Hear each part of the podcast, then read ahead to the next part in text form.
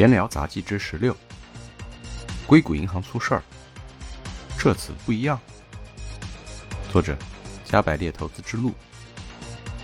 大天使，今天美国有一个叫硅谷银行暴雷的事儿都传遍了，我看说是一晚上跌了百分之六十，你看到了吗？当然看到了，这是昨天晚上的事儿。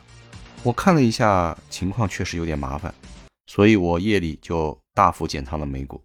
今天港股和 A 股也会受到影响，我也准备迅速清仓。后续怎么发展，需要密切关注了。啊，有这么严重啊？前天那个什么加密货币的公司危机，我看你也没有这么谨慎嘛。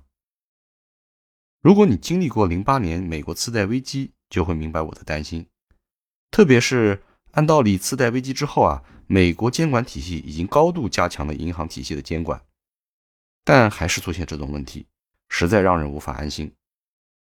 啊，具体什么问题啊？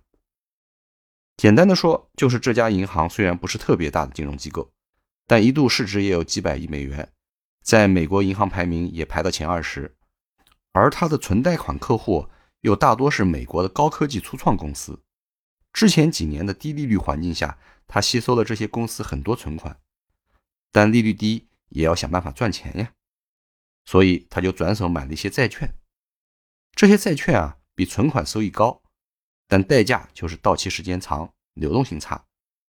现在美国快速加息，导致这些债券如果现在卖掉，会出现巨大亏损，而客户低利率存款到期，自然要拿出去转高的存款。很多高科技初创公司这一年多来，在大幅加息的环境下，日子本来就难过，钱没办法继续存了，还要取出去花，结果这下就出事儿了。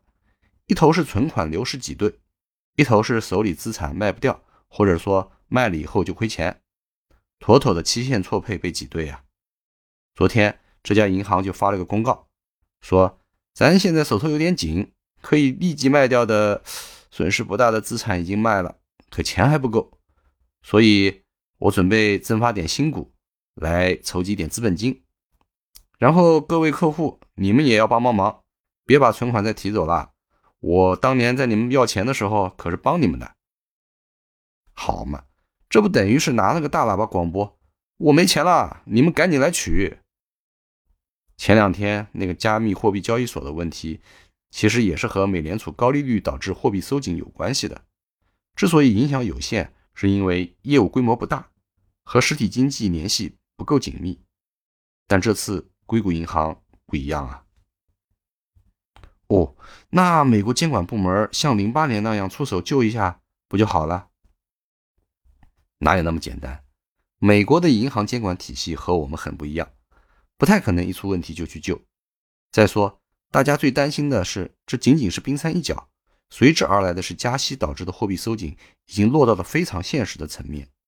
美国当前的高通胀还很顽固，这个月美联储不加息已经是温和的了。那再持续大半年会是什么情况呢？哎呀，这么催言，确实有点吓人。但我相信，如果真有这个苗头的话，美联储也许就停止加息，甚至准备降息了。那对股市不是好事儿吗？逻辑推理是这样的，但过程会是多久呢？就像昨晚硅谷银行的股价一样，一旦市场发现流动性危机的狼来了，自然会先跌为敬。你不加杠杆，也没有流动性压力，还不受恐慌影响，也许是能安然度过的。否则嘛，嘿嘿。哦，明白了，收缩战线，保持流动性，不加杠杆，先活下来。